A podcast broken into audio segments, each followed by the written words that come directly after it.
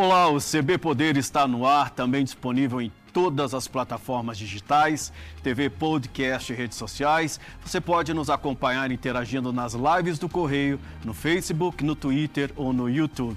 Eu sou Vicente Nunes e a gente recebe aqui hoje o secretário interino da Saúde do Distrito Federal, Osnei Okumoto. Secretário, muito obrigado pela sua presença aqui mais uma vez no CB Poder.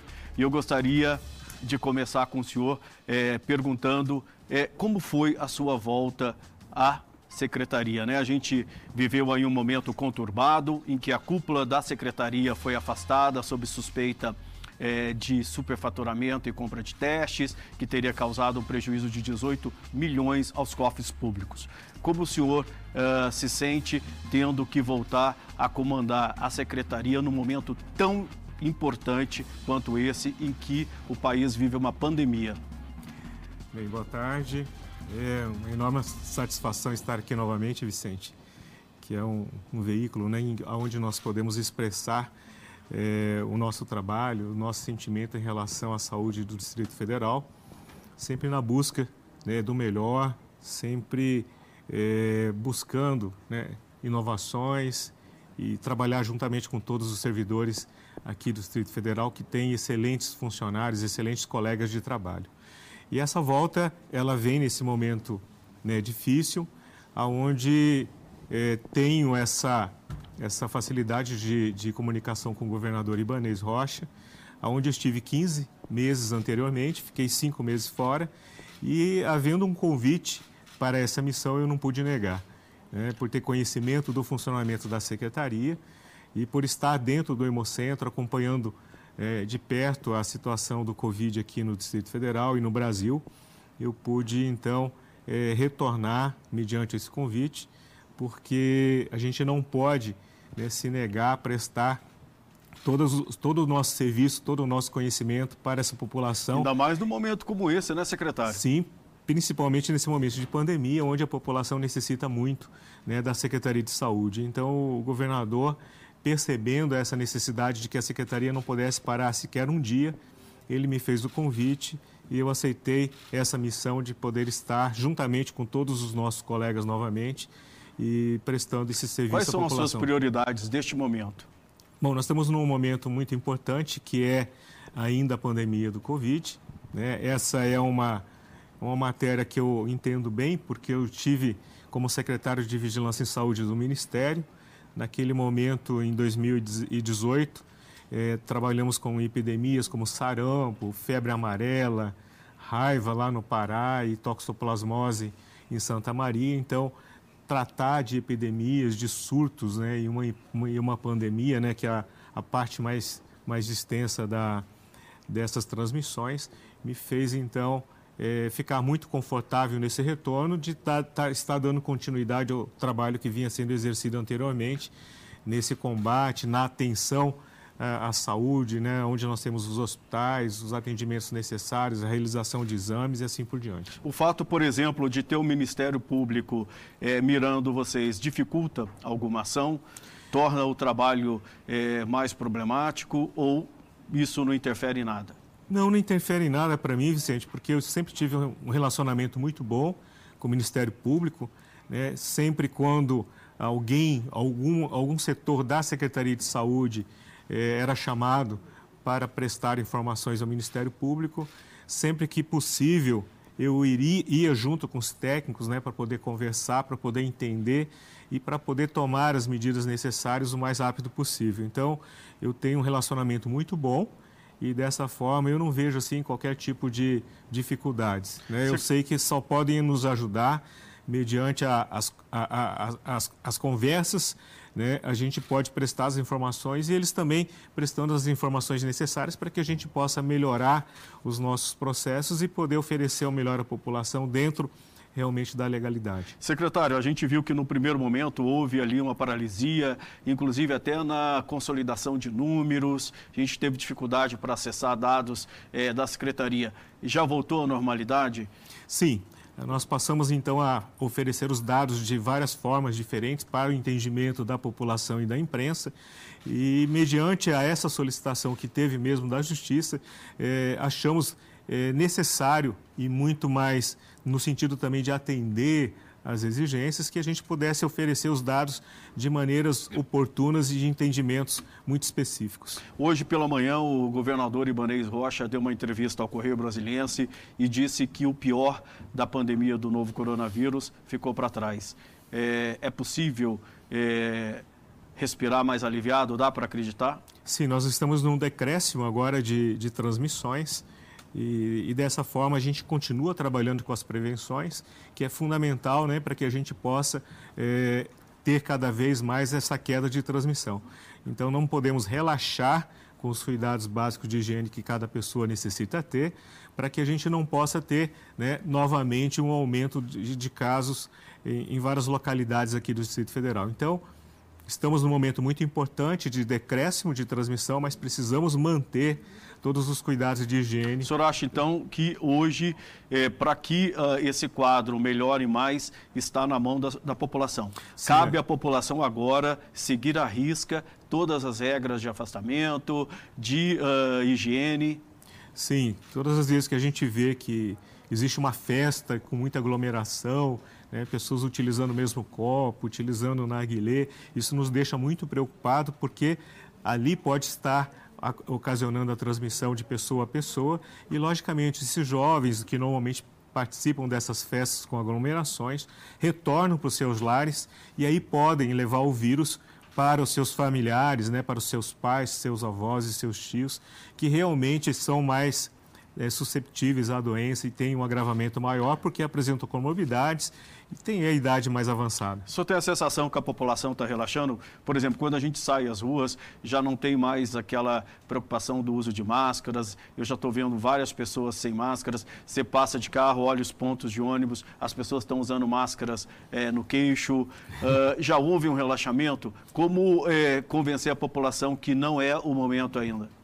Sim, a gente sabe que realmente muitas pessoas estão deixando esses cuidados de lado e o que a gente tem que informar sempre, que eu falei agora, é que as pessoas que não, não, não têm o anticorpo ainda, anti-Covid-19, que não têm o anticorpo IgG, podem adquirir o vírus né, mediante a presença de uma pessoa que esteja contaminada. Então, é, há necessidade de que realmente a gente possa fazer essas informações, que o governo esteja sempre fazendo as informações necessárias e, logicamente, cobrando da população quando elas não tomam cuidado. Porque... Então, pode voltar a aumentar os casos novamente. Então, temos que tomar os cuidados necessários. Porque os números ainda são assustadores, né? Nós temos 163.498 casos de pessoas né, que foram contaminadas pelo novo coronavírus, 2.573 mortes. A gente, por exemplo, quando compara Brasília, o Distrito Federal, com Portugal, que tem três vezes mais a população do Distrito Federal, a situação aqui é dramática. Sim, Nós é... temos três vezes mais casos que Portugal, mais mortes que Portugal. Então, é, por isso é necessário que a gente tenha é, esses cuidados. Nós temos uma rede hospitalar muito bem estruturada, já tínhamos antes né, da pandemia e, logicamente, a pandemia trouxe a necessidade de leitos de terapia intensiva. Né? Então, nós temos um, um parque hoje né, hospitalar para oferecer é, é, atendimentos intensivos muito, é, é muito importante, Qual muito o tamanho grande. hoje dessa rede de atendimento? Hoje nós temos aqui uh, uma quantidade de investimentos em UTI em torno de 239 milhões de reais dentro da, da nossa rede. E, e isso é muito importante porque você conseguiu não só oferecer todo esse recurso para a mobilização e construção desses leitos, mas também com uma contratação de 140 eh, mil funcionários, desculpa, 1.400 funcionários que vieram todos a agregar e oferecer esse atendimento necessário para a população. E qual é hoje o tamanho da rede de atendimento? Hoje nós estamos com, eu não lembro muito especificamente, né, como eu estou chegando Mas agora. Mas em ordem de grandeza. É, não sei te dizer agora o momento, mas eu já te informo. E, né? e, e, por exemplo, hoje o nível de ocupação das UTIs, ele está dentro do nível considerado adequado? Sim, nós temos é, quantidade suficiente de leitos é, é ainda desocupados, né, ociosos, onde a gente poderá absorver todas as necessidades de pacientes com Covid. Mas para isso precisa, de novo, que a população siga as regras. Sim, é necessário que todos tenham né, esses cuidados, principalmente as pessoas que têm comorbidades, né, que elas necessitam realmente de estarem ah, no momento né, necessário junto às pessoas, não só elas tomarem cuidados, mas alertar as outras pessoas que elas precisam. Secretário, tem três áreas que são preocupantes ainda: Ceilândia, eh, Samambaia e Taguatinga. É, como é que vocês estão atuando nessas regiões ainda onde a disseminação do novo coronavírus ainda é grande e onde o número de mortes é assustador? É, o número de mortes, como a gente vinha dizendo, né, vem caindo né, nesses últimos dias e os cuidados perante a, a, a, aos nossos leitos hospitalares, as nossas unidades básicas de saúde, elas têm sido cada vez mais intensificadas no sentido de poder apresentar ali o atendimento com testagens e encaminhamentos desses pacientes e principalmente as orientações necessárias. Então, tudo isso nos leva a acreditar que essas ações estarão ainda melhorando a, a, a situação da transmissão nessas regiões que você considerou né, mais importantes porque são os dados mais atualizados. Mas tem alguma temos. outra área que vocês estão de olho e que é, é, pode ser um novo foco de, de infecção? Não, nós estamos tratando todas as áreas de igual maneira. Né? A prevenção ela tem que ser igual para todos, porque realmente é o fundamental para que a gente possa melhorar os, os atendimentos dentro dos hospitais. É, o Distrito Federal foi a primeira unidade da federação a tomar medidas mais drásticas para conter a disseminação do novo coronavírus. Perfeito. Mas agora, com o passar do tempo, a gente viu que uh, os casos se aceleraram e o número de mortes também foi bem elevado. Houve algum erro no meio do caminho aí? O senhor acha que o, o governo se precipitou ao liberar comércio, as atividades econômicas? Não, não. É, todas as medidas tomadas, né, elas foram é, muito bem estudadas. Né? Nós iniciamos antecipadamente é, os isolamentos, os afastamentos, e isso nos deu um tempo para que a rede de saúde pudesse se organizar e aí então a gente pudesse ter é, UTIs e, e, e, profissionais de saúde suficientes para poder fazer o atendimento. Se isso não acontecesse, né, essas transmissões aconteceriam muito mais antecipadamente, né, não, não teríamos o tempo suficiente para fazer é, a recomposição necessária para atendimento de terapias intensivas e aí a gente poderia ter tido muito mais mortes. Então, por exemplo, no hospital do Agarran, né, nós tivemos 7 mil é, atendimentos de pacientes é, com Covid tivemos uma taxa de mortalidade de 1,34, que é muito baixa em relação a, a todos os outros locais aqui do país. Então você dá para você observar que a rede conseguiu se estruturar nesse período e dar o atendimento necessário aos pacientes graves para que eles não viessem a óbito. Secretário, eu vou pedir licença para o senhor um minutinho, que a gente vai ter que fazer um breve intervalo, mas o CB Poder volta em um minutinho. Hoje a gente está recebendo aqui o secretário interino da Saúde, Osnei Okumoto. Fique aí, a gente volta já já.